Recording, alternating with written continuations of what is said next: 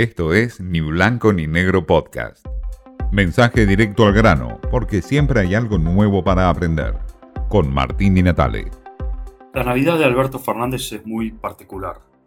Está entregando fondos, bonos de fin de año y todo tipo de obsequios a estatales, a gobernadores, a empleados eh, públicos, obviamente a las Fuerzas Armadas y también a distintos beneficiarios de programas sociales. Ya lleva 75 mil millones de pesos gastados en bonos de fin de año.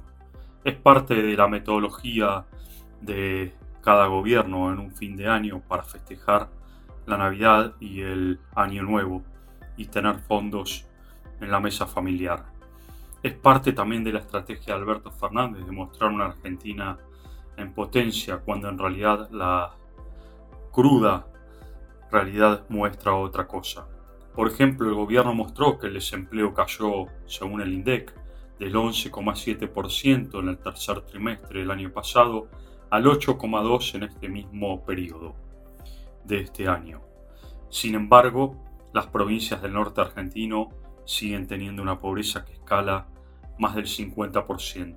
Hay provincias donde la pobreza incluso está en el orden del 52% y hay, según informes del Observatorio de la Deuda Social de la UCA, por ejemplo, 6 de cada 10 niños que no llegan a fin de mes ni siquiera para comer algo saludable.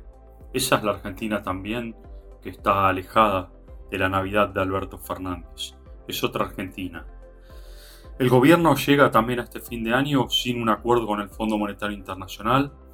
Tiene que pagar 44 mil millones de dólares y todavía no sabe cómo hacerlo, todavía no hay negociaciones de por medio.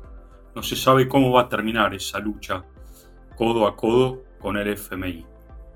Pero ahí está Alberto Fernández. Mientras tanto se pelea con la oposición, cuestiona a los gobernadores opositores y a los diputados, refunfunia porque no le aprobaron el presupuesto nacional y obviamente no logra cerrar su cuota de paz con Cristina Fernández de Kirchner. Ese albertismo puro todavía no nace y sin embargo Alberto Fernández quiere seguir mostrando una Argentina de Navidad plena y bonos para todos y todas. Esto fue Ni Blanco ni Negro Podcast.